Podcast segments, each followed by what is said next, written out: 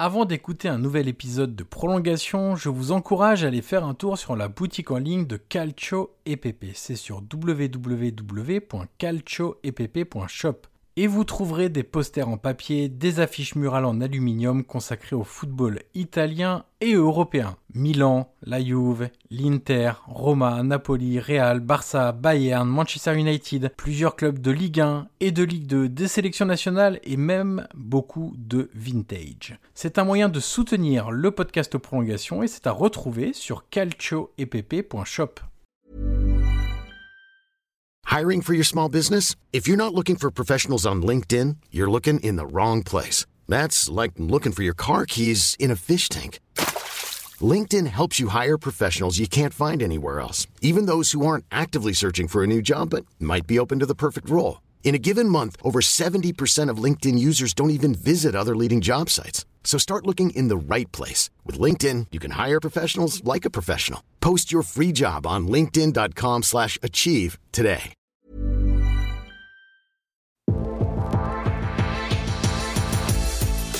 Bonjour à tous, je suis Johan Crochet, journaliste et podcasteur, et je vous souhaite la bienvenue pour un nouvel épisode de Prolongation. Prolongation est un podcast d'entretien où je rencontre des acteurs du football pour vous faire découvrir et pour décoder leur métier. L'idée est de donner des clés pour mieux comprendre le football avec ceux qui le font. Vous aurez accès à des entretiens avec des entraîneurs, des joueurs, des préparateurs, des recruteurs, des formateurs et même des spécialistes de la nutrition et du sommeil. Une seule règle, on prend le temps, on écoute les invités et on réfléchit tous ensemble. D'ailleurs, si vous avez apprécié l'épisode à venir ou que vous avez apprécié les précédents, je vous encourage à mettre les 5 étoiles et laisser un commentaire sur Apple Podcast pour faire découvrir Prolongation au plus grand nombre. Aujourd'hui, je reçois Arnaud Souquet, défenseur français évoluant à Chicago en Major League Soccer. Avec lui, nous avons évoqué son parcours de joueur, ses expériences à Nice et Montpellier, et le plaisir d'avoir joué sous les ordres de Lucien Favre. Nous sommes également revenus sur son arrivée aux États-Unis, son acclimatation à un nouvel environnement très différent, sur les habitudes américaines, sur la saison avec Chicago et sur le niveau du championnat américain. Voilà pour le résumé, il est temps maintenant de laisser la place à cette conversation avec Arnaud Souquet. Bonjour Arnaud Souquet, bienvenue dans le podcast Prolongation. Bonjour. Alors, Arnaud, dans ce podcast, on commence toujours par la même question. Est-ce que tu peux nous donner ta Madeleine de Proust, ton meilleur souvenir foot en tant que joueur, en tant qu'ado, en tant qu'enfant, en tant que spectateur, téléspectateur, acteur, tout est possible.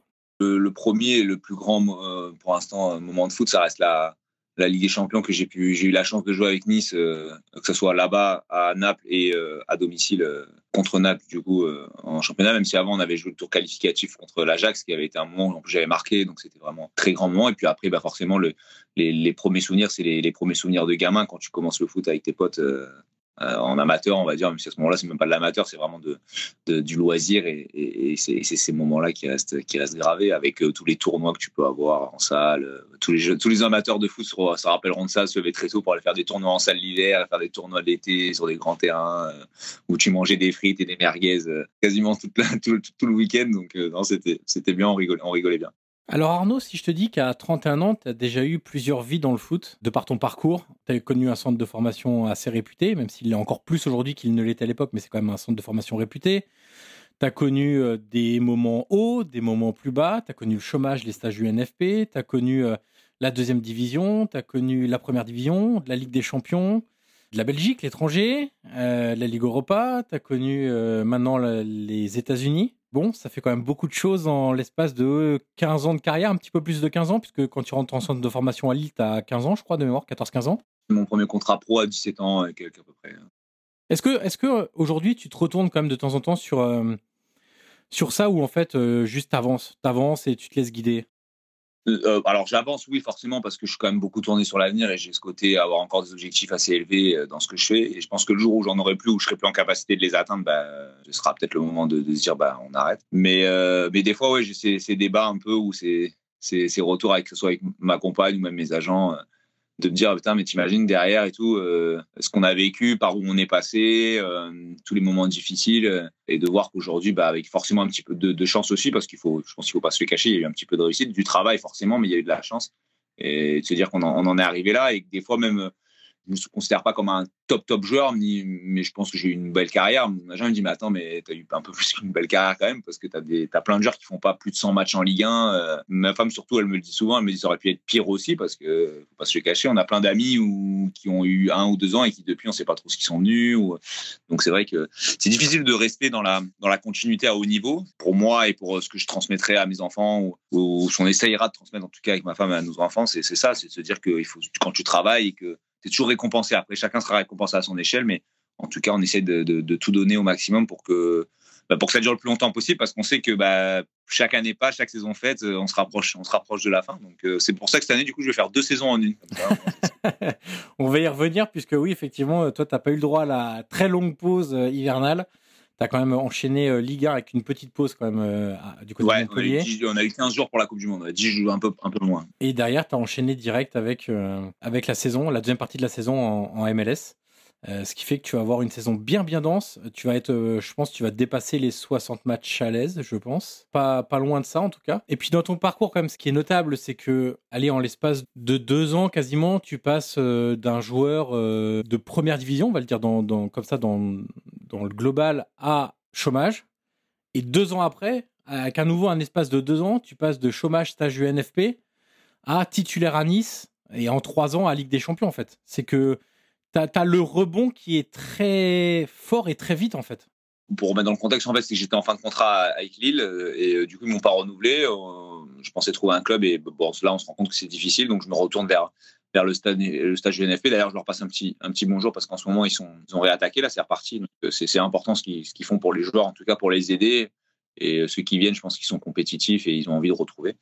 Donc, euh, donc pour ça, c'est bien. Après, même, même après le stage, moi, je suis allé jusqu'au bout du stage. Hein. je suis allé jusqu'en août et j'avais toujours pas de club. Hein. donc, euh, j'ai repris, euh, repris en amateur en prenant une licence à Drancy. Hein. je suis allé à Drancy au Roger et pareil, je, remercie les éducateurs de, de m'avoir permis ça parce qu'on avait un deal aussi à ce moment-là qui était que moi, je reviens en tant que que, joueur, je prends une licence classique. mais par contre, si j'ai une opportunité d'aller plus haut, même en plein milieu de septembre, d'octobre ou de novembre, bah, vous me laissez. En gros, je m'en vais. Et je, vous m'en retenez pas. Ils ont été d'accord. Et c'est vrai que l'opportunité arrivait très vite en, en octobre, je crois, euh, au Poire et Survie, où il y avait un coach qui, avait besoin de moi. Après, c'était surtout lié au contrat, en fait, parce que quand tu es un certain nombre d'années pro, tu peux pas signer n'importe quel contrat, même en amateur. Donc, c'est vrai que ça aussi, potentiellement, ça peut bloquer des clubs euh, de national. Donc, du coup, je suis allé au Poire et Survie. En fait, on fait une bonne saison, parce qu'on fait la Coupe de France, on va jusqu'en quart, on se fait éliminer par Auxerre, qui cette année-là va jusqu'en finale. On se maintient, et bon, après, euh, moi, dès février, j'ai des contacts avec Dijon, et qui souhaitent que je vienne. Et en fait, j'arrive à Dijon en tant que numéro 2. Au final, je joue beaucoup, quasiment tous les matchs. On fait la montée.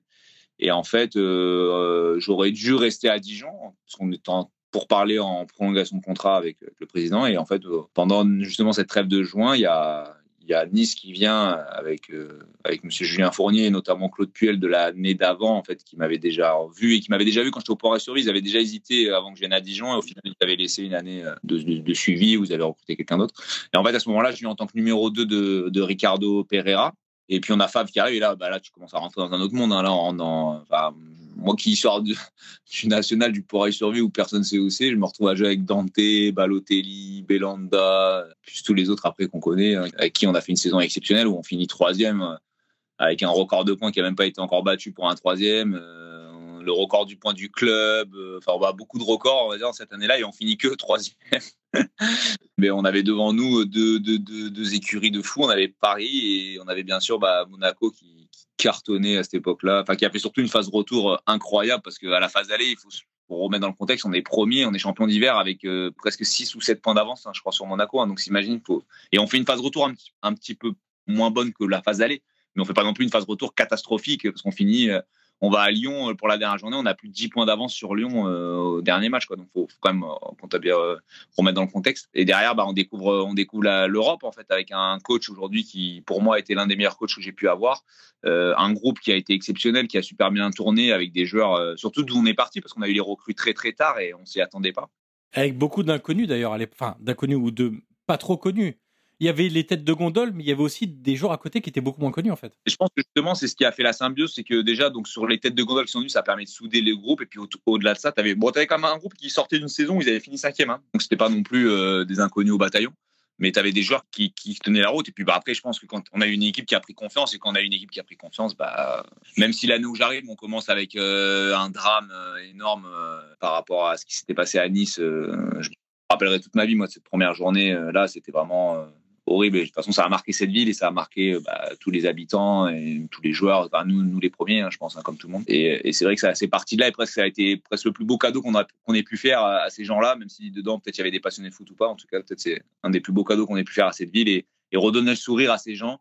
Je pense que ça a été euh, le plus important aussi dans cette euh, année-là. Et, je pense que ça reste aujourd'hui, ça reste le plus beau souvenir et la plus belle année en soi euh, sportive parce que c'est vrai que dans une carrière, tu as des joueurs qui gagnent des titres. Tu n'en as pas beaucoup. Il y en a qui en gagnent, mais pas tous. Moi, par exemple, j'en ai pas, j'en ai pas gagné. Enfin, j'en ai pas gagné. Si j'ai été champion de France avec Lille, mais je le, je le vis pas comme un, comme un acteur vraiment à 100% pas actif de cette, de ce titre-là. Mais je pense que ça reste souvent tu fais une, deux, trois années vraiment exceptionnelles où tu dans ta carrière et les autres années elles peuvent être différentes. moi j'ai eu la chance de ne pas connaître la descente aucune fois et pourtant euh, j'en ai fait des, des saisons. Mais, euh, mais c'est vrai que et je me suis même quasiment battu quasiment à chaque fois pour être dans le top 8, top 6. Euh, donc c'est des belles saisons. Hein, donc donc c'est important et je pense qu'il faut c'est ce qu'on garde et c'est les souvenirs qui resteront de toute façon. Mais tu vois, je regardais l'effectif là quand on parlait de bon, il y avait les fameuses têtes de gondole et puis autour il y avait des joueurs moins connus. Tu vois, je regardais un petit peu euh, défensivement. Euh, donc, il y a Walter Benitez qui arrive, je crois, l'été euh, en même temps que toi. Donc, qui n'est pas spécialement connu quand il arrive non plus. Il n'est pas numéro un. Hein, non, c'est ça. C'est ça. je regarde en défense, tu as Maxime Lemarchand, Ricardo Pereira, Dalbert, qui n'était pas non plus. Voilà, Dalbert et Ricardo, c'est pas des mecs connus, quoi. Dalbert et Ricardo étaient prêtés par. c'est les Portugais, je crois, de mémoire. Et je peux te dire que des latéraux droits, je pense que c'est le meilleur latéral droit que j'ai eu en, en, concurrence vraiment à me dire bah ouais je comprends pourquoi je suis numéro 2 et que même si je donnais le maximum pour jouer. Et au final j'ai joué. Bon j'ai profité aussi des, de ses blessures ou euh, ça. Puis même quand il est revenu au final il a pas rejoué la terre parce qu'il jouait devant moi. On a fini l'année où en fait on jouait tous les deux. Donc euh, donc c'était j'étais quand même performant. Et euh, mais lui c'est vraiment le joueur euh, moi à droite à mon poste où je me suis dit c'est vraiment quand même un sacré joueur. Donc mais puis de l'autre côté on avait on avait l'autre aussi. Ah, c'était un animal l'autre à droite hein, d'Albert c'était c'est impressionnant. D'ailleurs, après, il signe à l'Inter, il n'y a rien d'illogique. Bon, après, il s'est passé ce qui s'est passé, c'est plus compliqué. Ça, après, c'est des carrières, c'est des Ouais, mais après, c'est aussi. Euh, c'est comme souvent, c'est, là que tu vois le travail de l'entraîneur, en fait. C'est comment progressent les joueurs. Enfin, je veux dire, Ricardo Pereira était sans doute un bon jeune du, de, Porto, qui avait des qualités, il n'y a pas de problème.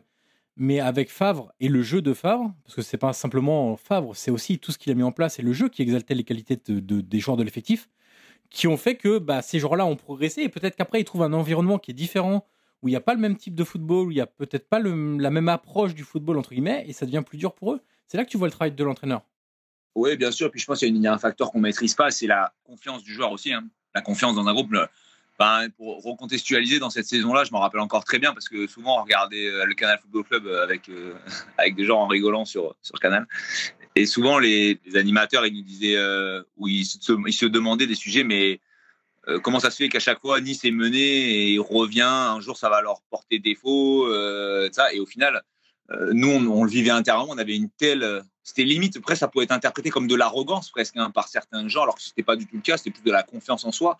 On pouvait rentrer des fois dans des vestiaires en perdant 2-0 et se dire, mais les gars, c'est pas grave, on va revenir et tout, c'est sûr, on va revenir à 2-2. Et c'est ce qui se passait cette saison-là, on a remonté des scores quasiment assez souvent. On a souvent été mené hein, sur cette euh, saison-là et à chaque fois on est revenu. Donc c'est que ce groupe, il avait du caractère. Et c'est vrai que ça pouvait être interprété comme de la ronde. On voyait ces débats-là de se dire, ouais, mais ils devraient peut-être euh, essayer d'arrêter d'être menés, ça leur porte préjudice, un jour ça va s'arrêter. Et au final, ça a duré toute la saison et on a fini la saison comme ça. Alors oui, on n'a pas été euh, deuxième ou premier, mais déjà finir troisième pour un club comme Nice avec ces joueurs-là, sur des mecs que personne connaissait et la saison qu'on avait faite, on s'était régalé. C'était une. Pour l'instant.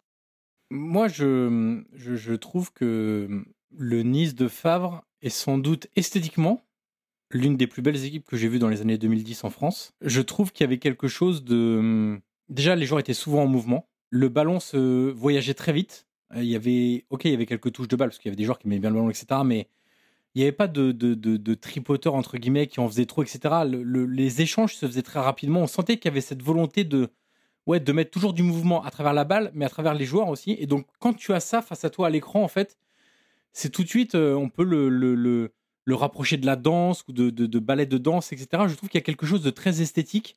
Et sincèrement, je, il y a assez peu d'équipes dans les années 2010 en France qui m'ont donné cette, euh, cette impression de beauté, au-delà même de, des résultats. Hein. Bah moi, cette année-là, j'ai trouvé le, je trouvais le Monaco très fort aussi parce qu'ils avaient des paires en fait qui étaient très forts, qui fonctionnaient très fort. Il y avait des paires qui fonctionnaient beaucoup, notamment à gauche et à droite, parce qu'à à gauche, tu avais euh, Benjamin Mendy avec Thomas Lemar et à droite, tu avais Sidibé et Bernardo. Mais, euh, et puis devant, tu avais des monstres aussi. C'était une belle équipe. Elle était structurée, cette équipe. Elle avait une équipe beaucoup plus d'expérience, peut-être plus roublard. Et, parce qu'il faut rappeler quand même qu'à ce moment-là, Mbappé était que jeune. Hein, il jouait même pas. Hein, il était remplaçant. Hein. donc, ils avaient encore lui qui était sur le banc. C'était bon, c'était pas le Mbappé de maintenant, mais ça restait quand même. À partir de janvier, on a commencé à voir le Mbappé que c'était. Et, ça tournait pas mal. Mais pour rien te cacher, il y avait aussi après du travail. Hein. Moi, j'ai le souvenir quand je suis arrivé à Nice de Dijon, les premières. En un mois, je crois que j'avais perdu 2 kilos, je crois, un truc comme ça. Mais on s'entraînait 3 heures par jour. On s'entraînait 3 heures par jour. Nos veilles de match, elles duraient 1h40, 2 h des fois. On avait des joueurs qui arrivaient, ils disaient, mais 2 heures de veille de match, c'était fou. Et c'est vrai que pour des joueurs, ça restait énorme. Mais euh, on avait 30 euh, minutes de coup de pied arrêté veille de match. En fait, il laissait rien au hasard et il nous avait prévenu d'ailleurs. Hein. Quand il est arrivé, il nous avait dit, euh, les gars, au plus vite vous allez comprendre ce que je veux, au plus vite les séances se raccourciront. Bon, la première année, il n'y a rien qui s'est raccourci parce que n'arrivait pas. Euh, c'était long, mais on prenait du plaisir. On était sur le terrain, on était content. Après, en match, on se sentait bien et, on travaillait. Et c'est vrai que la deuxième année où il a été là, bon, ça a été une année un petit peu plus difficile aussi, mais il y a des joueurs qui sont partis, c'était différent. Euh, les séances, elles ont été un petit, un petit peu plus raccourcies aussi. Mais on avait, ouais, on s'entraînait quasiment trois heures par jour sur le terrain. On y était. déjà, on avait beaucoup de séances vidéo, beaucoup de tactiques, beaucoup de techniques. on répétait beaucoup. Donc après, il n'y avait pas de secret. Hein. Je veux dire, c'est pas venu, on s'est pas tombé du ciel comme ça, euh, sans qu'il sans ne rien ne se passe. Hein. Ah bien sûr, bien sûr, c'est une méthodologie de travail effectivement qui avait d'ailleurs porté ses fruits en Allemagne pour euh, Lucien Favre, où on avait retrouvé pas mal de principes de son Gladbach dans le l'OGC Nice. D'ailleurs, qui était presque une équipe pour le coup de Bundesliga, je trouve l'OGC Nice, qui avait pas le qui n'était pas le morphotype d'équipe de Ligue 1, je trouve, qui ressemblait plus à une équipe de, de Bundesliga, en tout cas dans l'ambition. Ouais, c'était assez ouvert, il y avait du spectacle en tout cas. Hein, quand, on était au stade, il y avait beaucoup de buts. Euh, alors on en, concédait aussi, mais, mais, euh, mais, on était quand même beaucoup tourné vers l'attaque. On a très rarement fermé le jeu hein, sur cette année. Je fais un petit flashback. Tu as été euh, post-formé pour le coup à Lille. Maintenant, avec le recul, je ne vais pas te demander ce que tu en as pensé sur le moment, mais maintenant, avec le recul, qu'est-ce que ça t'apporte à un centre de formation quand tu es, es ado en termes de je sais pas, peut-être déjà de structure, de développement. Euh, si tu devais résumer un peu ce qu'un centre de formation apporte à un, gamin de 15 ans, un ado? Alors, il y a plein de bons côtés parce que ça t'apprend le métier réellement, parce que tu fais beaucoup de. C'est tes premiers pas dans la musculation, c'est tes premiers pas dans le travail tactique, dans le travail technique, dans le travail physique aussi, parce que tu développes ton corps euh, en termes de capacité physique, je parle, pas en termes de, musculation pure, pas en termes de course, en termes de répétition. Tu t'entraînes tous les jours, voire même deux fois par jour des fois. Nous, on s'entraînait euh, euh, le mardi et le jeudi, c'était deux fois. Donc après, tous les jours et match le week-end. Ça, pour moi, c'est le côté positif parce que c'est ce qui forme le joueur et ce qui, après crée. Ça te permet de faire aussi une un premier tri. Hein. Tu as des joueurs qui n'arrivent pas à supporter, qui se blessent souvent. Qui... Et ça, c'est un peu le côté négatif, on va dire, de la chose. C'est que chaque année, bah, tu voyais des joueurs partir et des fois, ça pouvait être tes potes. Et, la deuxième chose négative aussi, c'est que bah, c'est un peu un côté très personnel parce que tu te bats avec d'autres joueurs pour sortir en fait. Mais que ça soit, ça touche pas que des générations de ton même âge en fait. C'est que ça touche même des générations au-dessus ou en dessous. C'est-à-dire que le mec d'en dessous, il peut aller chercher le, mec deux générations au-dessus s'il est meilleur en fait. Bah, moi, je voyais tous les six mois, j'ai commencé en saison nationaux, six mois après, je suis monté en 17, en 18 ans et six mois après, je suis donc l'année d'après, je monté en réserve. Pourtant, j'avais euh, donc euh, je devais, je venais d'avoir 16 ans et demi, je jouais en réserve déjà. Et c'était la CFA à l'époque où tu jouais, même si elle est encore un peu comme ça maintenant, mais c'est pas vraiment le cas. Nous, on allait jouer à Aubervilliers, on allait jouer à Drancy, on allait jouer. Enfin, je veux dire, ça tapait. Hein. Tu allais jouer en, CFA, tu joues contre des mecs, euh, c'était des adultes, euh, c'était pas facile. Euh. et ça, je pense que c'était vraiment la beauté aussi de, de la réserve, c'est que c'était une réserve qui était compétitive. Donc les joueurs qui sortaient, bah forcément, ils étaient, ils étaient performants aussi derrière parce qu'ils découvraient autre chose que le foot bling bling que tu peux avoir en Ligue Et, voilà, après, tu as des centres. Nous, par exemple, on savait que c'était un centre où tu travaillais beaucoup. Il y avait beaucoup de, valeurs, un peu peut-être comme Lens, comme dans les gens du Nord, on va dire en général, je pense, qui étaient très attachés au travail, très attachés à ce que, à ce que tu faisais. Mais voilà, je pense que le centre de formation pour un joueur de foot, c'est une première étape. Ça te donne une idée si tu es prêt ou pas à passer. Si tu galères déjà, ça ne veut pas dire que tu réussiras pas, hein, parce que tu as plein de joueurs qui n'ont pas fait toutes les formations et qui, ont, qui, sont sortis. Mais ça peut déjà te donner une petite idée de te dire bon, bah, peut-être que ça sera difficile, je jouerai peut-être que en, national, peut-être qu'en Ligue 2 maximum. Voilà, ça te donne une première idée. Après, c'est dommage parce que c'est dommage, mais en même temps, c'est la réalité du métier. Tes meilleures années en termes de jeu de football de plaisir, tu les vis avant, en fait. Hein. Tu les vis pas au centre de formation. Au centre de formation, ça commence à être. Euh, alors, tu les vis encore parce que tu as des moments très intimes avec tes joueurs, avec tes potes et tout. Et ça devient très sérieux. Hein. Tu commences à être formé à un métier. Hein. Donc, euh, il faut pas, pas se le cacher. Moi, j'entends euh, plein de fois, oui, j'aimerais bien que mon joueur soit joueur de foot, j'aimerais bien qu'il réussisse. Parce que les gens, en fait, ils voient la finalité. Ils voient les joueurs en Ligue 1 qui gagnent très bien leur vie ou les joueurs en Ligue 2 qui gagnent très bien leur vie, surtout dans le, dans le, dans le monde de maintenant euh, ils gagnent beaucoup d'argent. Mais bon, la réalité, c'est que euh, moi, par exemple, sur la génération 92, à être sorti, on est deux. Une génération de peut-être de de 15. Et qui est l'autre?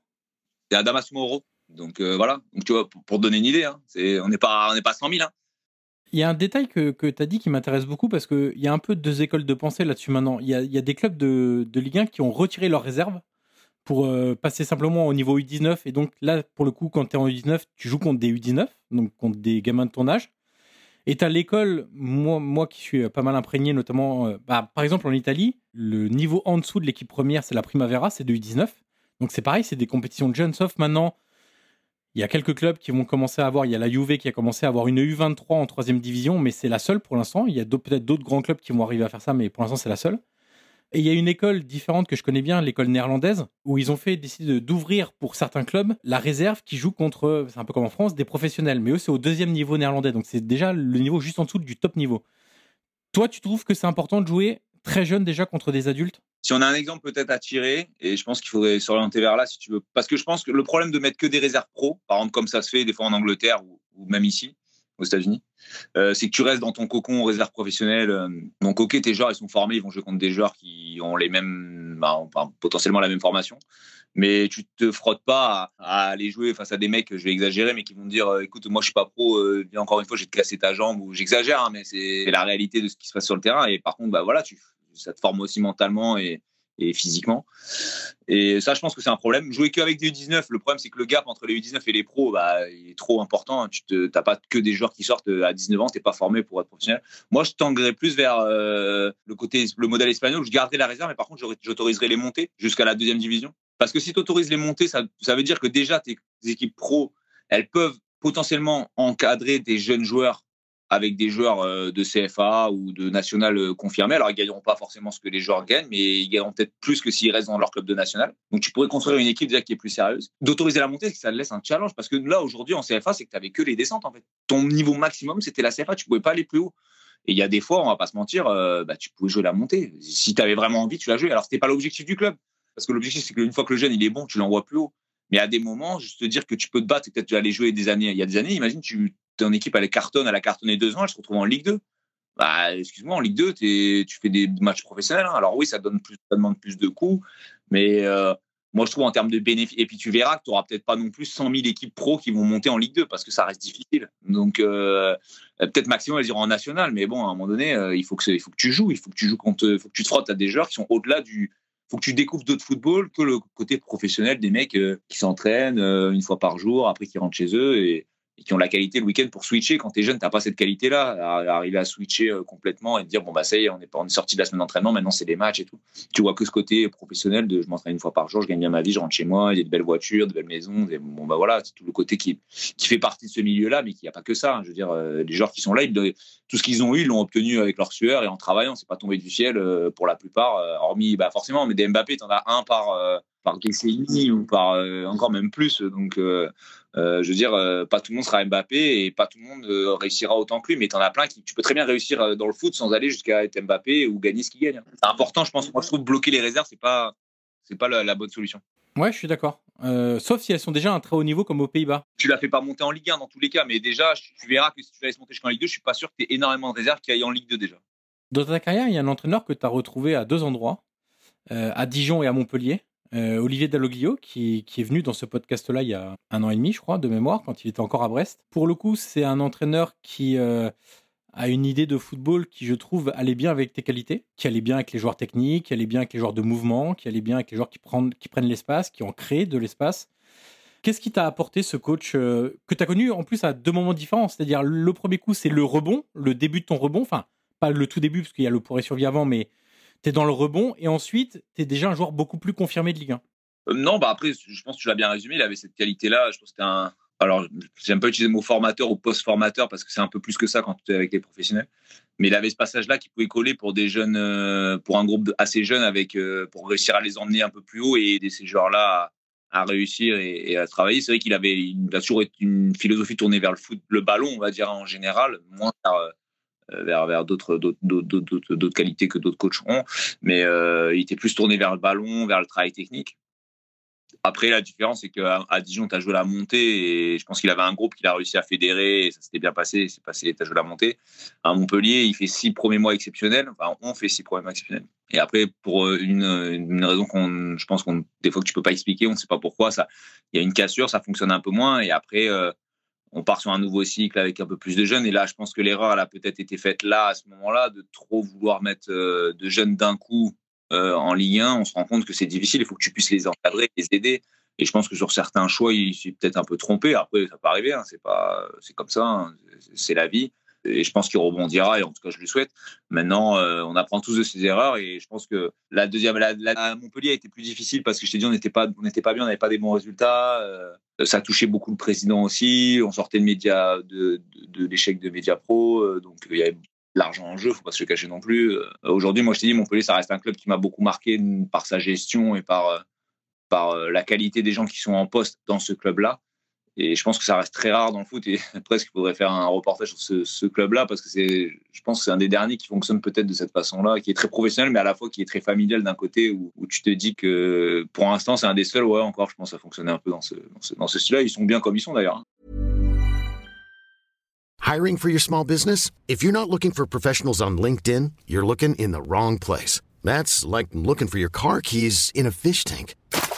LinkedIn helps you hire professionals you can't find anywhere else, even those who aren't actively searching for a new job but might be open to the perfect role. In a given month, over 70% of LinkedIn users don't even visit other leading job sites. So start looking in the right place. With LinkedIn, you can hire professionals like a professional. Post your free job on linkedin.com slash achieve today. Oui, oui, ben j'en avais parlé avec Laurent Nicolin qui était venu dans, dans, ce podcast aussi sur le côté familial parce que c'est vraiment ce qui marque. Après, ça, a beaucoup de bons côtés. Ça peut avoir des moins bons côtés quand les gens viennent de l'extérieur. C'est-à-dire que pour s'intégrer à un club qui est très familial, qui est habitué à travailler tous ensemble avec les mêmes personnes depuis longtemps, si tu as des idées un petit peu différentes ou des manières de fonctionner un peu différentes, bah parfois certains nouveaux, euh, ça peut être des techniciens, ça peut être des membres de staff, ça peut être des joueurs, peuvent avoir un peu du mal à, hum, à se retrouver là-dedans en fait. Si, si tu partages pas ce truc-là, ce côté-là, ça peut être un peu plus difficile. Ouais, après je veux dire, quand tu signes à Montpellier, tu sais, aussi où tu signes et tu sais pourquoi tu signes. Aujourd'hui, euh, ce club a toujours été réputé pour avoir euh, à sa tête des, des présidents, notamment un qui malheureusement n'est plus et c'était sa date d'anniversaire un peu il y, a, il y, a, quelques jours et je pense que tout le club avait une pensée pour lui et notamment le président actuel. Euh, je pense qu'il avait à sa tête deux personnes quand même pas qui sont gueulantes, mais qui savent te dire les choses quand il faut te les dire. Et je pense que c'est la grosse qualité de ce club. Aujourd'hui, tu as beaucoup de strass, beaucoup de paillettes dans le foot où on n'ose pas se dire les choses, où des fois on se tape un peu dans le dos sans vraiment être franc, euh, du collier et se dire les choses. Et je pense que ce club-là a cette capacité à se dire les choses vraiment en face. Et par contre, après, euh, une heure après, être capable d'aller manger avec toi et de rigoler. Mais voilà, aujourd'hui, ils sont en capacité de te dire si t'es nul, bah t'es nul, quoi. Ils te le diront en face, ils ils prendront pas de pincettes. Et je pense que à un moment donné, ça fait un peu du bien aussi. Euh, je veux dire, même pour les joueurs, hein, on peut pas toujours être cajolé ou euh, pas, ça, ça fonctionne pas comme ça. Hein. donc, euh, je pense qu'ils ont cette capacité-là. Alors après, oui, amener du nouveau, ça peut être difficile, c'est vrai. Mais je pense que dans un environnement où tu te dis les choses et quand tu arrives à Montpellier, tu le sais. Maintenant, je pense c'est une question de contexte qui a fait que ça a peut-être pas trop marché non plus. Ça a été plus difficile et, voilà. Et aujourd'hui, je suis très content que le club aille mieux et qu'il soit sauvé déjà premièrement. Et je pense que la personne qui est revenue, bah, c'est tout l'exemple, tu vois, de ce club qui fonctionne plutôt bien parce que ils ont décidé de partir sur autre chose, sur une autre idée. Et je pense qu'ils ont eu la l'intelligence et la capacité de de se rendre compte que peut-être ils s'étaient trompés, de faire revenir peut-être la seule personne qui aurait pu, bah, qui à ce moment-là qui, qui, les a sauvés, parce que maintenant on connaît le résultat final, mais qui aurait pu les sauver et aider ce club, alors qu'ils avaient ils avaient décidé de, de, de changer d'idée. Et je pense que c'est tout à leur honneur d'avoir changé, notamment au président et à d'autres, de se dire bah, peut-être que oui, je me suis trompé, euh, on est parti sur autre chose, ça ça correspond pas avec le club autant qu'on revienne à ce qu'on sait de faire et ce qui fonctionne. Et, et voilà, et ça montre, je trouve des fois ça montre l'intelligence des gens euh, de savoir euh, de savoir se reconnaître ses erreurs et on en fait tous, hein, donc que ce soit les joueurs, les joueurs les premiers. Hein, donc, euh, je pense que c'est important. Hein. Ce que je constate, ce, ce que je constate, pardon Arnaud, c'est que quand tu parles de Montpellier, tu as un grand sourire. Oui, j'ai un grand sourire parce que c'est vraiment. Euh, bon, déjà, je me suis senti bien et c'est important, je pense, en tant que joueur j'espère être quelqu'un d'assez droit, d'assez euh, réglo. Je sais que je suis pas le meilleur joueur du monde, mais je sais que je suis pas le pire. Et je pense que je, je connais mes capacités, je connais ce que je peux amener. Et je pense que ce club avait, euh, cette qualité-là de se dire les choses et, justement de ne pas avoir peur de, parler et de, dire franchement les choses parce que je trouvais que c'était un club droit. Après, euh, on s'est quitté en bon terme. Hein. Pas, je ils auraient pu être plus embêtants, ils l'ont pas été. Euh, après, qu'est-ce qui se passera dans le futur? J'en sais rien. On pourra le, je peux pas le deviner. Maintenant, c'est un club aujourd'hui qui marque et, et dans, une ville dans laquelle je me sentais bien et nos enfants et ma femme on se sentait bien aussi. Donc forcément, ça, ça joue aussi. Après, c'est plus récent et je continuerai de suivre ce qui est passé. Mais c'est vrai que de partir dans un moment où c'était dans le dur, ça, ça m'a, ça m'a un peu embêté parce que c'était pas ce que je voulais vraiment les laisser dans cette période-là. quitte à changer, je préfère toujours changer quand le travail est fait. Au final, le travail a été fait par d'autres et, je suis content d'avoir de pas avoir été euh, dans ce groupe qui, qui, aurait été qui aurait marqué le club en descendant en Ligue 2 alors que ce club ne le méritait pas du tout. Je dis pas que les autres clubs ils le méritent, mais, en tout cas eux, ils ont tout fait, ils ont tout mis en place. Je sais que ça a touché beaucoup le président et, et, aussi les gens du club, que ce soit Bruno ou Michel Mézi aussi. Euh, ça les touchait beaucoup parce que c'était, ils comprenaient pas en fait pourquoi avec autant de qualité sur dans ce groupe-là on n'arrivait pas à, produire des choses. Donc, euh, donc voilà, maintenant je suis content et j'espère qu'ils feront une super bonne saison, euh, euh une saison prochaine. Et, moi j'ai encore des contacts, que ce soit avec Bruno Carotti ou même avec Michel, avec le président. On, s'écrit de temps en temps pour souhaiter des bonnes, des bonnes choses et puis avoir des fois des, des échanges personnels. Hum, tu, l'as évoqué, quand tu pars de Montpellier, il te reste six mois de contrat et quand tu dis qu'ils n'ont pas été euh, embêtants, c'est qu'en fait, ils n'ont pas réclamé, réclamé d'indemnité de, transfert quand tu as eu euh, l'offre notamment de, Chicago. Euh, donc aujourd'hui, tu es aux États-Unis, tu es en MLS. Tu es né en 92. Tu as donc vu, alors ce que en a parlé un petit peu avant qu'on lance l'enregistrement, mais moi je suis un tout petit peu plus vieux que toi. Et donc, comme toi, j'ai été marqué par les séries américaines. Alors, pas forcément les mêmes, puisque entre-temps, ça a évolué, etc. Mais Ouais, je vais dire des trucs tout bêtes, mais moi je me souviens de Rick même des séries plus vieilles comme euh, Hooker, euh, les trucs comme ça. Enfin voilà, c'est des trucs qui ont marqué, etc. Il y a la musique américaine, le rap US qui a débarqué, qui, a été vraiment une vague, etc. Même la, la bouffe en fait américaine aussi euh, qui est arrivée. voilà, on, on, a eu une vraiment, alors faut pas le voir comme un truc négatif, hein, une infiltration de la, de la culture américaine qui arrivait en, en, en France, notamment pour les gens de notre génération, parce que même si on a un petit écart, on fait partie de la même génération. Euh, est-ce que ça, c'est toujours quelque chose qui t'a attiré, toi, finalement? Parce qu'aujourd'hui, tu te retrouves en MLS et tu as l'air d'y être très bien. Tout bête, mais est-ce que tu étais déjà allé en vacances aux États-Unis ou pas du tout?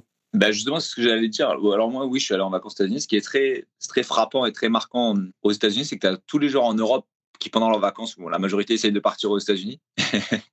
et la majorité des Américains, quand ils sont en vacances, eh ils viennent tous en Europe parce qu'en fait, ils aiment, ils aiment bien ce, style de vie aussi. Ils découvrent la, que ce soit la nourriture, le vin, tout ça.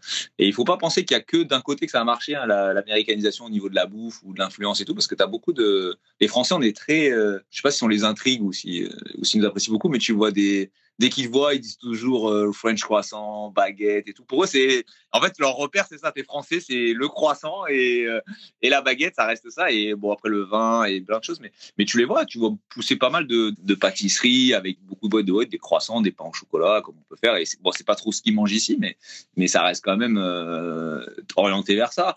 Après, l'influence, oui, forcément, euh, moi, de ma période, même si elle existe encore maintenant un petit peu aussi, je pense, elle est peut-être différente, mais c'est vrai que tu as eu ce côté-là euh, des, États-Unis avec, euh, ouais, avec le basket, le sport même en général, hein, le sport, la musique, les fringues, les, grands pantalons, les chaînes, les débardeurs, les maillots de basket. Et, voilà, tu avais tout ce côté-là qui était très, très sympa. Après, le problème de cette influence-là, c'est que tu es orienté que sur certaines villes, en fait. Je te prends un exemple, par exemple, Chicago, aujourd'hui, c'est pas connu du tout. Enfin, c'est pas la première destination où les gens vont aller, ce que je peux peut-être comprendre, et pourtant, c'est la troisième plus grande ville des États-Unis. Quand tu penses aux États-Unis, aujourd'hui, tu penses New York, Miami, Los Angeles. On va un peu résumer avec Orlando, peut-être par rapport à Disney, mais. Ou San Francisco euh, de l'autre côté. San Francisco, un petit peu, Mais je veux dire, tu as plein d'autres villes hein, qui sont. Euh, qui sont, mais bon, comme c'est la même chose des Américains qui viennent en France, hein, euh, ils vont dire on va aller à Paris, euh, on va aller peut-être à Nice, à Saint-Tropez, ou euh, j'en sais rien. Et ils vont pas te dire je veux aller à Auxerre ou à Metz ou, euh, à Bordeaux. Si Bordeaux encore un peu, ils commencent à connaître parce qu'il y a le vin et tout, donc c'est quand même.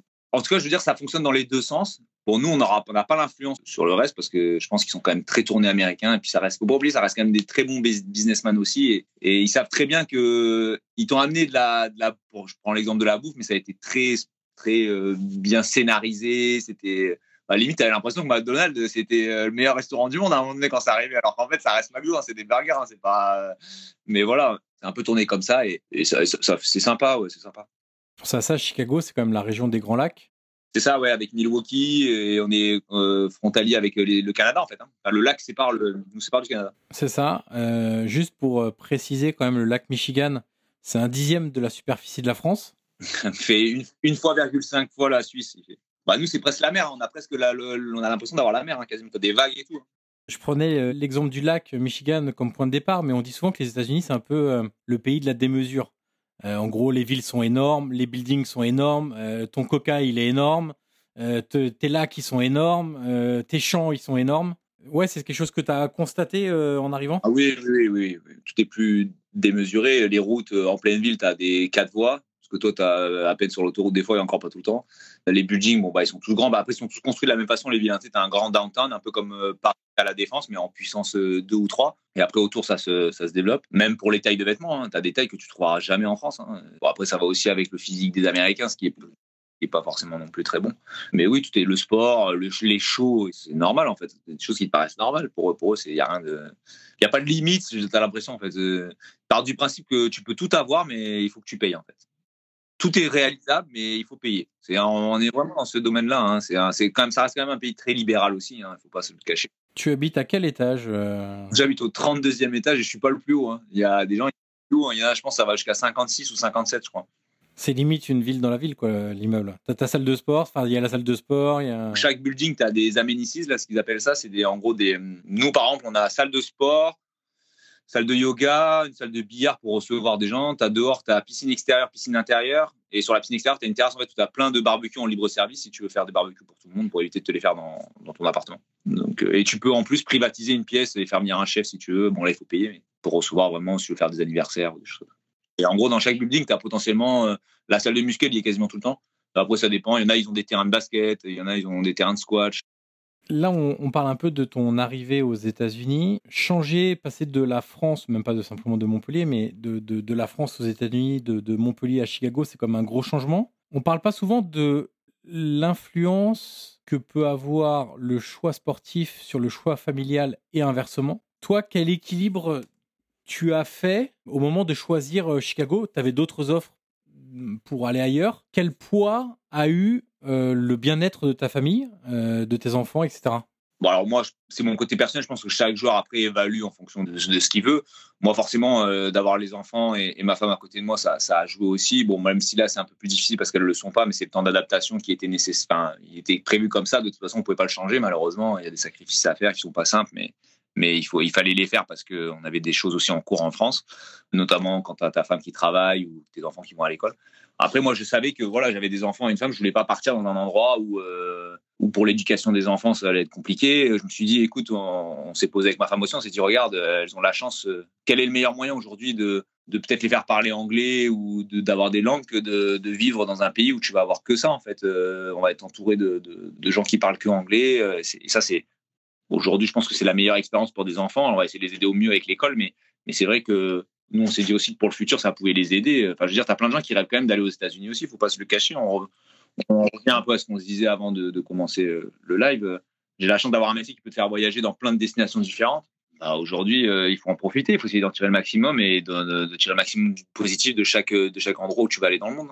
Est-ce qu'il y a des trucs qui t'ont euh, vraiment surpris ou tu as du mal, peut-être encore du mal à l'heure actuelle, à, à t'habituer Je sais pas, ça peut être sur euh, la taille de la ville, les transports, euh, les déplacements avec l'équipe euh. Alors non, non, je commence à prendre mes marques petit à petit parce que ça va, maintenant ça va faire un petit moment que je suis là, donc tu, prends tes marques. Ça fait six mois, hein, c'est ça Ouais, à peu près, plus ou moins, ouais, c'est un peu ça. Tu t'adaptes aussi vite, hein, on va pas se mentir. Hein. Après, une fois que tu as ton rythme, entraînement, rentrée, entraînement, rentrée, match, déplacement, Aujourd'hui encore, l'adaptation, c'est les déplacements peut-être parce que c'est beaucoup de, c'est des gros déplacements aux États-Unis. Hein. Le minimum en termes de voyage, c'est deux heures et demie. Tu fais pas moins. Et bon, bah, je te parle pas, tu fais rien en bus ou ça. Hein. tu fais tout en avion. Hein. tout est tout en avion.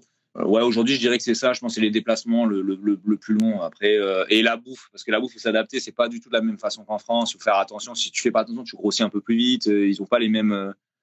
pour un exemple, si tu cherches du bio, c'est pas le même bio qu'en France. C'est pas les mêmes attentes et tout. Donc il faut faire un peu attention à ça, mais sinon, euh, sinon peu tu t'y habitues. D'ailleurs, puisqu'on parlait de, bouffe, avant qu'on enregistre, donc, tu m'expliquais un peu les, les, différences euh, euh, dans les habitudes que, en tout cas dans les, autorisations que vous avez Oui, c'est un peu différent. souvent, quand tu pars en déplacement, notamment sur des road trips, ils te laissent aller manger à l'extérieur tout seul ou avec des bah, souvent tu vas avec des joueurs. Ça existe, je crois, en basket, hein, déjà en NBA, où tu as le club qui, enfin, pas le club, en gros, c'est la NBA, normalement, qui donne une partie d'argent pour dépenser. Et en gros, pour que tu peux aller manger dehors avec tes joueurs, avec, avec des potes, euh, ça les choque pas, en fait. Hein. Tu peux aller au restaurant, euh, même deux jours avant le match, ça les dérange pas. Tu choisis ce que tu manges tant que tu es retour à l'heure et que tu fais pas n'importe quoi, il n'y a pas de, y a pas de souci je sais plus si tu m'as dit c'est un ou une nutritionniste qui vous avait envoyé euh, une liste de restaurants. Euh, la personne souvent qui s'occupe. Alors soit c'est la nutritionniste, soit sinon ça va être le, ce que tu peux avoir dans tous les clubs, quelqu'un qui gère au quotidien le club, qui va t'envoyer des restaurants pas très loin, parce que pour chaque déplacement, en fait, nous on est en plein centre-ville hein, à chaque fois, plus ou moins. On est dans downtown à chaque fois pour éviter d'avoir trop de déplacements à faire. Donc tu as plein de restaurants autour si tu veux euh, pour, justement pour que tu puisses aller manger. Ou... Et donc, euh, tu peux te retrouver à 48 heures d'un match à manger euh, un burger, par exemple, ou alors sans exagérer, non, mais je veux dire, c'est possible. Après, c'est à toi de gérer. c'est possible. Après, c'est toi qui gères. Tu fais ce que tu veux. Si tu as envie de manger une pizza, 40 heures avant un match, tu peux manger une pizza. Vous êtes vachement plus responsabilisé, en fait, c'est ça Voilà, c'est ça, ouais. Tu es plus responsabilisé. Le début de saison se passe très bien pour toi. tu es titulaire à Chicago. 18 des 19 matchs joués en championnat. 3 passes décisives. À quel point le, jeu est différent? Alors, je, te le disais en amont, c'est que moi, je suis un petit peu la MLS. Moi, le premier adjectif qui me vient quand je vois un match de MLS, c'est débridé. C'est que en gros, il n'y a pas de phase d'attente, tu vois, ou de. Peu ça. C'est un peu ça. C'est des matchs très ouverts, très parce qu'ils sont dans le spectacle. Et un 0-0 aux États-Unis, ça leur plaît pas. Et je pense qu'ils sont tournés de cette façon-là. Et je pense que même si ça essaye un petit peu de changer avec des équipes qui essayent d'avoir de la possession, que ce que tu peux avoir un peu en Europe, qui sont pas trop ici.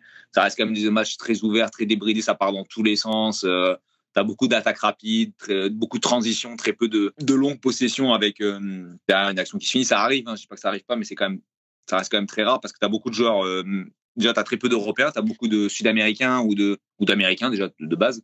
Et, et c'est un championnat qui est très ouvert et qui est beaucoup tourné sur le spectacle en fait. D'où le besoin d'être en forme. D'où le besoin d'être en forme. Moi, physiquement, il faut, il faut le tenir. C'est pas un championnat. On a une très mauvaise image, je pense, en Europe. On se dit que c'est un peu la retraite. Ils ont, ils ont très vite tourné. Il y a très peu maintenant d'anciens joueurs. Bon, là, récemment, ils ont fait un top joueur euh, qui va leur apporter beaucoup de choses. Mais c'est un championnat où ça court beaucoup, où il faut quand même beaucoup. Euh, il faut être en forme physique et être prêt à enchaîner les matchs et les déplacements et plein de choses. non, mais c'est intéressant parce que l'image de la retraite, finalement, on a ça, mais c'est eux qui ont aussi amené ça parce qu'ils prenaient que des joueurs ou beaucoup de joueurs en fin de carrière. C'est comme ça qu'ils ont voulu aussi faire monter au départ la réputation de la MLS ou en tout cas de montrer que c'était aussi du football, du soccer. Mais maintenant, ils ont compris que dans l'axe de développement, il fallait se rapprocher sans doute un peu plus des autres sports US, donc rajeunir aussi un peu les rosters je veux dire, en NBA, tu peux pas avoir que des mecs de 35 et 36 ans, sinon tes équipes, euh, c'est compliqué en fait. C'est surtout pour l'image de la ligue avec la Coupe du Monde qui va arriver aussi. Je pense qu'ils ont dit bon, alors on a, commencé à faire connaître la ligue par des joueurs un petit peu plus anciens, des stars. Maintenant, est-ce que ce serait pas mieux de la tourner vers euh, bah, déjà pour faire du business aussi parce qu'ils ont compris qu'avec les jeunes ils peuvent les revendre et avoir gagner de l'argent, mais aussi peut-être se dire il faut qu'on soit un peu plus compétitif pour attirer les joueurs parce qu'on peut pas avoir que des, des, anciens ou des, des, noms et à un moment donné il faut aussi que qu'on se tourne vers le championnat et je pense que la Coupe du Monde forcément un, et un objectif et leur permet aussi de, de faire de la pub sur, sur, ce qui, sur ce qui va se passer. Tu le disais, les, les, franchises recrutent pas mal de, de, joueurs sud-américains, donc brésiliens, uruguayens, argentins essentiellement. C'est vraiment les trois nationalités-là, je trouve, qui sont plus représentées. Euh, nombreuses, ouais, plus représentées exactement. Euh, des jeunes joueurs américains aussi qui commencent à être formés, et tu le disais, hein, qui commencent à partir beaucoup en Bundesliga pour le coup. Euh, on voit par exemple un Ricardo Pepi qui est une des comme son nom l'indique, pépite euh, du foot américain et qui aujourd'hui se retrouve au PSV Eindhoven et qui, je pense, euh, est vraiment une recrue intéressante à ce niveau-là ou, euh, qui était à Augsbourg avant en Bundesliga, etc.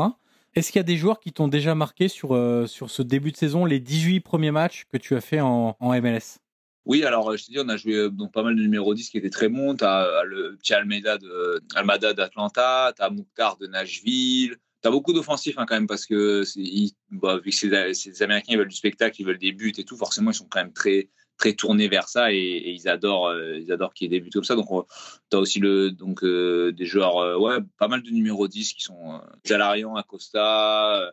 ça reste beaucoup des joueurs qui sont quand même très recherchés et qui vont faire la différence qui t'amènent le petit plus le petit plus. Ouais, qui sont très techniques, souvent les joueurs les plus techniques, hein, qui sont aussi les plus chers. Ça, c'est quel que soit le championnat, c'est un peu pareil, mais tu es un des plus vieux de l'effectif, mon cher Arnaud, même si tu n'as que 31 euh, ans, ce qui n'est pas euh, non plus euh, extrêmement vieux. Est-ce qu'on t'a parlé de la nécessité d'encadrer les plus jeunes joueurs de, Chicago à ton arrivée? On sait qu'il y a voilà, il y a quelques joueurs d'expérience dans cet effectif, comme toi, Shakiri, par exemple, celui qui est plus connu avec toi, notamment en France, en Europe. Est-ce que ça faisait partie un peu de la feuille de route qu'on t'a dressée? Alors, c'est pas forcément la feuille de route qu'on m'a adressée, mais je sais que je suis rentré aussi dans, dans, la MLS et dans cet effectif parce qu'ils avaient besoin de genre d'expérience pour encadrer justement cette euh, jeunesse, entre guillemets, on va dire, à, venir. Après, aujourd'hui, c'est difficile en MLS hein, de rentrer quand tu as plus de 29 ans parce qu'ils cherchent beaucoup de jeunes, notamment ce qu'on évoquait plus tôt.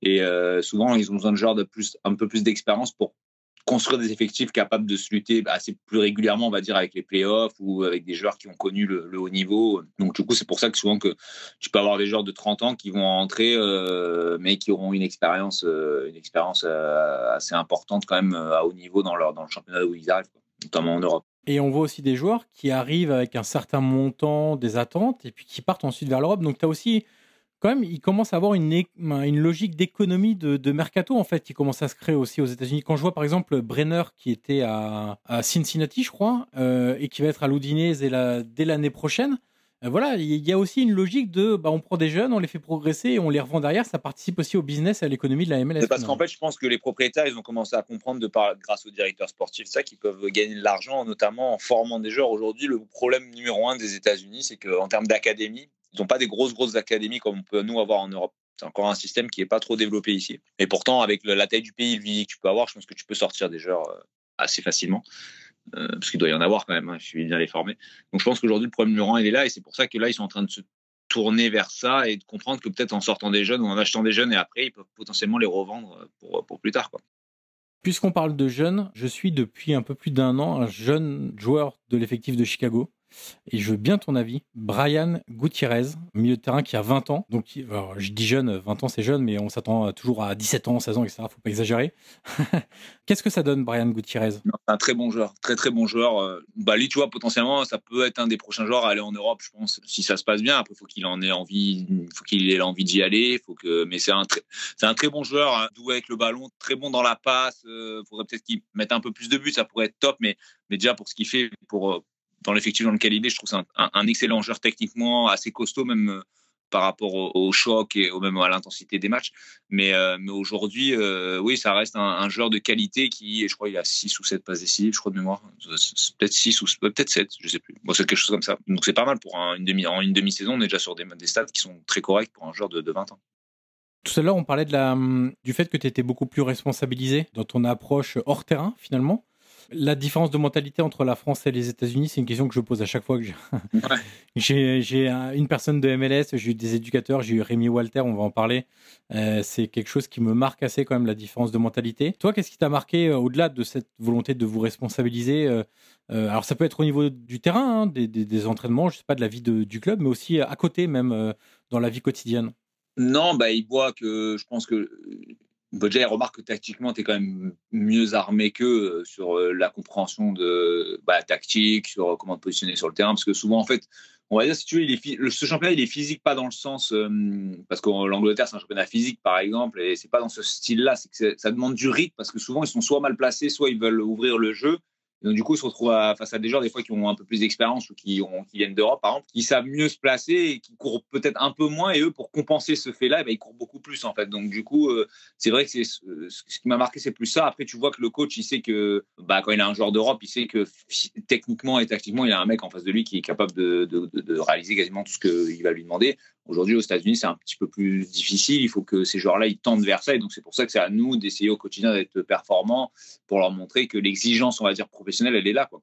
Euh, lors du dernier match de championnat, si je ne me trompe pas, là on enregistre le 30 juin, donc euh, dans heure française, dans un peu moins de 48 heures, tu vas jouer euh, contre Orlando avec le fameux, puisqu'on parlait de, jeunes joueurs intéressants ou de joueurs intéressants, Facundo Torres, qui est vraiment un super joueur. Lors du dernier match, vous avez joué Kansas, si je dis pas de bêtises. Tu as retrouvé un certain Rémi Walter, qui euh, joue à Kansas City, qui était invité de ce podcast, qui m'avait d'ailleurs recommandé de t'inviter à la fin de, l'épisode. Euh, puis je m'étais dit, oh, bah, je vais attendre un petit peu. Puis quand j'ai vu que tu arrives en MLS, bah, je me suis dit, bah, tiens, euh, parfait. on va attendre un peu qu'il s'installe tranquillement et puis on va faire un épisode avec, avec Arnaud. Est-ce que vous avez eu le temps d'échanger, alors pas forcément à l'occasion de ce match-là, mais en dehors, sur l'expérience que vous étiez en train de vivre, euh, vous les deux anciens de Ligue 1 en MLS pour te dire, vu que nous on était en road trip, on allé manger au restaurant du coup ensemble. Donc on a pu, on a pu discuter, on sera, se, remémorer un petit peu les, bons moments à Nice ou ce qu'on a vécu. Et, et, bon, bah, lui, ça fait un petit peu plus longtemps qu'il est là avec moi. Hein. ça va faire trois ans maintenant quasiment.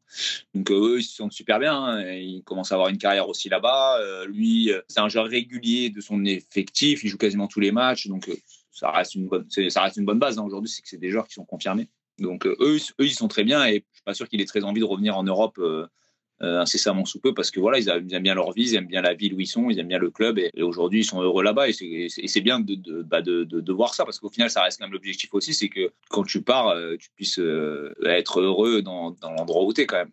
Donc je suis content pour lui et, ça m'a fait plaisir de les revoir et, bah, jouer contre lui. Donc, et de gagner contre lui. Et de gagner en plus. Ouais, mais ça, ça n'a rien à voir avec lui, c'est des personnels.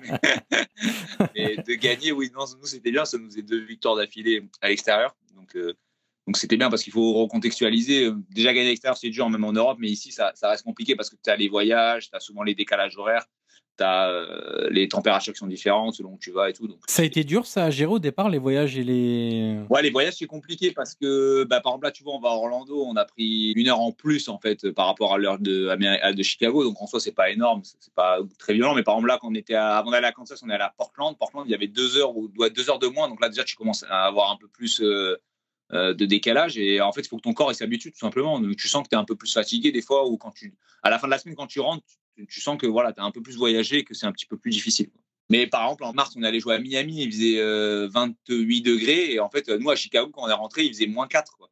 donc tu prends 30 degrés dans la tête nous il y avait la neige et eux il y avait le soleil donc tu, on en rigole mais sur un déplacement ça te fait ça te fait bizarre Ouais, il faut clairement que le corps s'habitue pour le coup. C'est en ça, effectivement, que gagner à l'extérieur devient une vraie performance. Euh, sur, les, sur les longues distances pour le coup, ou quand tu vas à Los Angeles où tu as encore plus de, décalage ou ce genre de, de, trucs-là. On arrive au bout de l'entretien Arnaud et la dernière question est toujours la même pour tous mes invités. Je vous demande une recommandation d'invité, quelqu'un que tu aimerais entendre à mon micro dans les prochaines semaines ou les prochains mois. Euh, j'aimerais bien entendre euh, bah, Pierre Lesmelou de, de, Brest, parce que je pense que lui aussi, pour le coup, il a une carrière assez atypique et ça peut rester dans le même, profil. Donc, je pense que ça peut être un bon invité. Alors, deux têtes, euh, je sais qu'il a joué à Dijon. Est-ce que vous étiez ensemble à Dijon? Ouais, ouais, on a joué ensemble à Dijon. On a joué ensemble à Dijon et on a joué ensemble à Nice. Bien sûr, à ça, à Nice, euh, oui, oui, j'avais, j'avais tout à fait souvenir, mais à Dijon, j'étais plus sûr de la période. Euh, Dijon qui s'était fait une spécialité d'ailleurs de. De recruter des joueurs amateurs. Exactement. ouais, parce qu'il y avait aussi Eric Botéac, je crois, de mémoire. Ouais, alors ça c'est plus vieux, moi j'ai pas joué avec, mais ouais, Mais, mais il y avait quand même pas mal de joueurs qui venaient de CFA ou de National et. Loïs Diony. Comme quoi, on peut trouver de la qualité. C'est aussi un message hein, pour euh, tous les joueurs de national ou de, ou de CFA qui se disent, euh, quel que soit l'âge hein, d'ailleurs aussi, hein, il n'y a pas besoin d'avoir que 22 ans euh, pour ça. Et, d'ailleurs, on a de plus en plus de clubs qui se tournent vers les de clubs de Ligue 1, je parle, qui se tournent aussi vers les. Alors maintenant, ça a changé, on, on va plus les appeler CFA, mais vers les nationales N2, N3, etc. Parce qu'on se rend compte qu'il y a aussi beaucoup de qualité. Tu as des joueurs qui, sont passés par des centres de formation et qui n'ont pas été gardés ou pour X raisons, euh, à une certaine période c'était difficile et qui il y a de la qualité dans les championnats du Sud. Mon cher Arnaud, je te remercie pour ta disponibilité, ton temps, pour cet entretien, pour ce temps libre passé en ma compagnie. Je vais te souhaiter une bonne fin de saison à Chicago, une bonne soixantaine de matchs maintenant, euh, avant d'avoir une, une qualif en playoff. On s'était dit que c'était quand même un bel objectif à atteindre pour avoir quelque chose de très excitant à la fin, euh, puisqu'on sait que comme dans tous les sports US, hein, il y a la saison régulière, c'est sympa, mais quand démarrent les playoffs, et c'est un autre délire. Merci Arnaud, bonne continuation et à très bientôt. Ciao, ciao. merci, au revoir. Et voilà, c'est terminé. Merci d'avoir écouté cette conversation. Le podcast Prolongation est disponible sur l'ensemble des plateformes audio comme Apple Podcast, Google Podcast, Spotify et Deezer. N'hésitez pas à mettre les 5 étoiles sur Apple Podcast si vous avez apprécié le contenu de cette interview. C'est une étape très utile pour faire découvrir ce podcast au grand public. Vous pouvez également me suivre sur les réseaux sociaux et tous les liens sont dans la description de cet épisode. Je vous dis à très vite pour une nouvelle conversation autour du foot.